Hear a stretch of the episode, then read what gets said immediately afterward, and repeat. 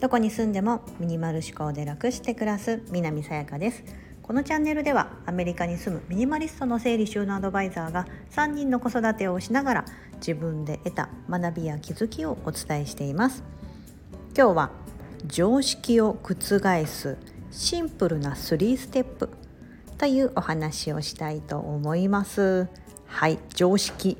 覆すなんかすごい大それた感じなんですけど全然そんなことはなくてもう少し、まあ、身近なところで考えていただければと思います。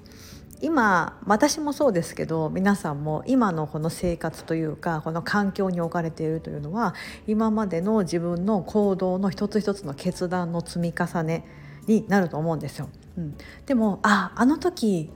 違う決断をしていたら今こうはなってないよなってことって多々あると思うんです。まあ、例えばですけど結婚今の夫と結婚してるけどもしあの時迷ったあっちの彼と結婚していたらとかね。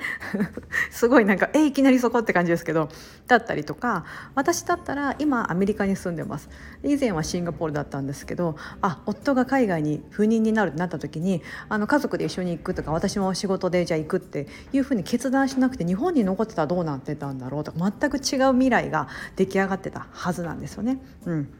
そういった一つ一つの積み重ねって多分こういうステップでで自分の常識を覆すとか何かあの今までその今あるまあ、いろんな大きく成長してる企業とかも何でもそうですけど絶対このシンプルな3ステップをたどってきてるんです。ものすごいシンプル。そんなことかよと思うことなんですけどいざ言語化して頭で考えると確かにその通り、うん、だからそのステップになった時にあのどういうふうに考えるのかによって未来は変わってくるなと思うんです。じゃあそのシンプルな3ステップって何なのか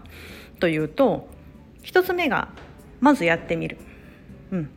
2つ目が違和感を感じたらその気持ちに正直になる。そして3つ目がやめる。またはやり替える。で次のまたステップ1に戻って、ま、やってみる。ってことになっていくんです。このループなんですよね。うん、例えばじゃあ新しいあの、えーと、仕事場に勤めることになりました。またはこれからだと進級卒業あの就職シーズンとかですよね、うん、あの自分で決めてその就職あの職場に就職したとか新しい学校に行ったとか、うん、何かやり始めたってなった時にまずやってみますよね。まず 勤務先に行ってみる働いてみる学んでみる、うん、まずやってみますよね1つ目のステップ。で次が2つ目でいやなんか思ってたんと違うなとか。だから思いながらまやり続けることもできますしなんかその気持ちが大きかったりとか、うん、あれこれじゃなかったかも。って思ったらちょっと考えますとね。あれこの自分の思ってたのは違ったなとか、うん、あのやりたいことを本当にこれずっともう今2年も3年もやってきたけどやりたいことなのかなみたいな。うん、このあれですよ。やってみた後のこの2つ目のステップは1日2日の話ではなくて結構年月が経っていると思ってください。ステップでいうとすごいなんかあのピョンって飛んだ感じですけど、うん、あのそんなことじゃなくてもう少し長い目で例えばそれが10年かもしれないですしやってみてる間がですね。うん。でもだんだん違和感を感じた。またはいやおかしいなんか雲行きが怪しくなってきた。とかお仕事であればいやなかなか昇格しないなとか。なかなかサービスが売れないなとか。売り上げが下がっていくとか、うん、そういったことにもつながりますよね。でそしたらあのだんだんだんだんあやばいこのままではちょっと違うかも。って思ってきたら3つ目のやめる。または改善してやり替える。違う方法でやってみる。違う人と付き合ってみる。とかいうふうに行動に起こすと思うんです。で次そうしたらまたそのままやってみるっていうふうにあの一番に戻っていくんですけど、うん、これってその常識を覆すってなると何かものすごいことをなんかこういきなりバーンみたいな感じでやり替えるような あの革新的なみたいなイメージがあるかもしれないですけど絶対このシンプルな3ステップ通ってるんですよ。うん、常識を覆そうと思った時にまずその常識外れの一歩手前のこと必ずやってるはずなんですよね。うん、でその後になんかそのちょっと変わったのなんか違うってなって新しくやってみて初めはみんなに受け入れられなかったことがだんだんそれを一番のやり続けることによって認知されて今までにはね新しいやり方でここやってますよすごいみたいな感じででそれがどんどんまた当たり前になっていく真似する人が出てくるとか。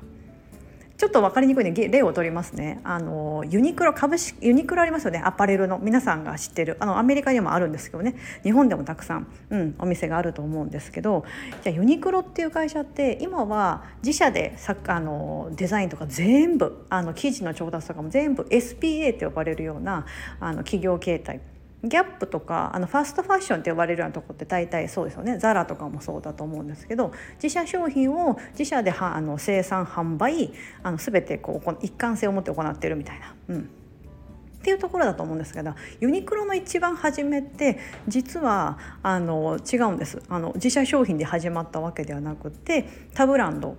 うん、多分もう今から20年ぐらい前だと思うんですけど20年以上前か。25年とか30年ぐらい前はあのチャンピオンとかヘインズとかそういうカジュアルなその繊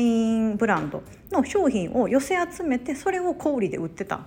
のが始まりだったんですよね。私が、えーと、始まりというかその前もあるあるんですけどなんか柳井さんがお父さんから会社を引き継いでとかいうあの歴史があるみたいですが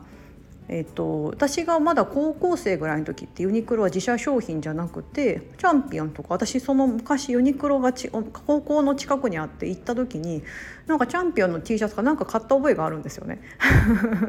そうなので、えっと、その頃はまだおそういうの扱ってたんです。でも多分それではダメだってなってあのもうあの自社自社でやっていこうみたいな。で初めは多分うまくいかずいろんなことがあったと思うんですよ。あの安かれ悪かれみたいな感じのことを散々言われ続け安い。確かに安い。ユニクロの商品確かに安い。でもなんかもう縫製がいまいちだとかいろんなことをこうみんなにこうバッシング浴びながらとかやってきたんだけどここまで拡大したのはこの123のやってみる。あ違うとかこれはやばいってなったらやあのやめたりやり替えたりとか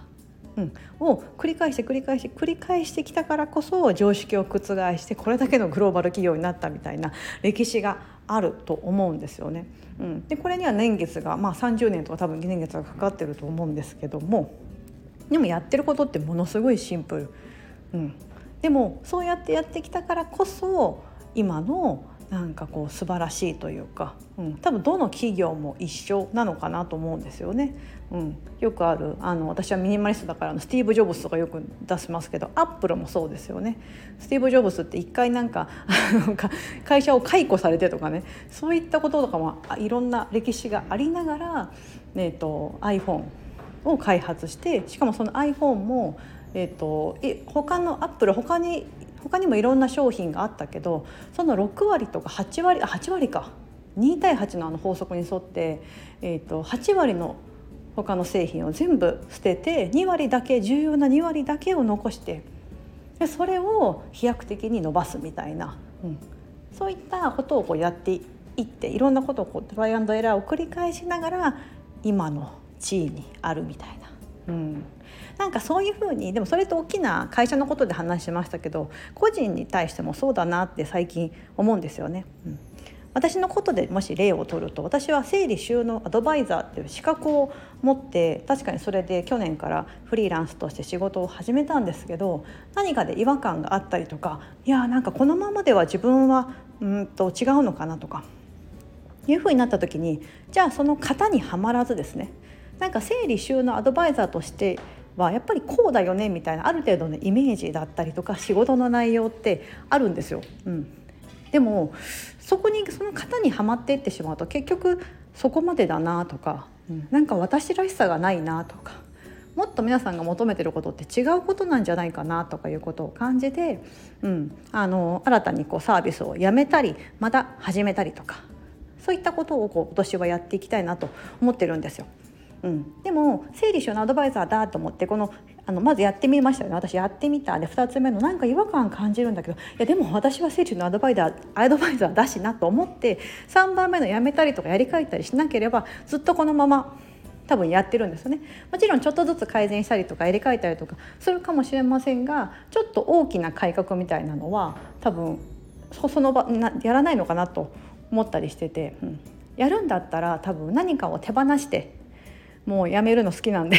手放すのが大好きなんで何かを手放してそしたら新しいことをまた手に入れることができるかなっていうふうに思っております。はい、あの整理収納アドバイザーとしての訪問サービスをあの私は今中止しております。はい、既存のお客さんからもともとねあの継続いただいている方とかからお声があったらやるんですけどもあの自分が、まあ、出向いて一緒にお家を片付けるっていうサービスをですねあの1年間ずっとやってきたんですがあのここにこ今年からは、はい、受けないように。今年じゃないなこの2月からですね、はい、受けないようにあの今サービスを停止してることになります。でその空いた時間だったりとか、うん、そういった時間でまた新しいことを始めたいなとか、うん、思ったりしてる感じです。はい、何か自分のお仕事とか何でもそうなんですけどああ変えたいなというこの2番のステップですよね。まず今やってるのはやってると思うんです皆さん。まずやってみるのところで。やってますよと。2番の「え違和感はい感じてますよ。実は嫌なんですよ」でもその気持ちに正直になっていただいて3番目の「あそっかじゃあちょっと半分やめてみようかな」とかまたはやり替えてみようかなとかそっちのところの3番のところですね、うん、あのちょっと考え始めるとワクワクしたりするのかなと思うんですよ。うんなんか2番の状態で違和感があったり嫌だなっていう状態で止まってるのがほとんどだと思うんです。私もそうです私も。あなんかすっごいモヤモヤするなっていう時ってここなんですよ。今私は2番にいる。ものすごくシンプルなものすごいシンプルな2番にいる。1と2をずっと1をやりながら2を ,2 を感じるじゃないですか、うん、それをずっとこう無限ループとして繰り返していって3がないからで3の方法がわからないからっていうのであの2番で止まるんですよ。うん、分からなければ分かってそうな人に聞いてみるとか、うん、なんかそういうのをちょっと学んでみるとか私でも本読んでみるとか、うん、意外とそういうのでね答えの糸口だったりとかって見つけられたりとか、うん、あなんか抱えてることって意外とあっさり解決できるようなことっていっぱいあると思います。はいまあ、そういったことをですねちょっと今日はお伝えしたいなと思って収録してみました。はい、あのー、私今、えっと、ホームページ今ねホームページやり替えたいと思いながらも 無料のホームページ使ってるからすごい見にくいんですけどそこでなんか私のサービス一覧というところも載せてますのでもしご興味があったりしたらあのお悩み相談とかもいろいろやってますのであのお問い合わせください。はい。それでは今日は常識を覆覆すシンプルな3ステップをお伝えしました。ここまでお聞きいただき本当にありがとうございます。素敵な一日をお過ごしください。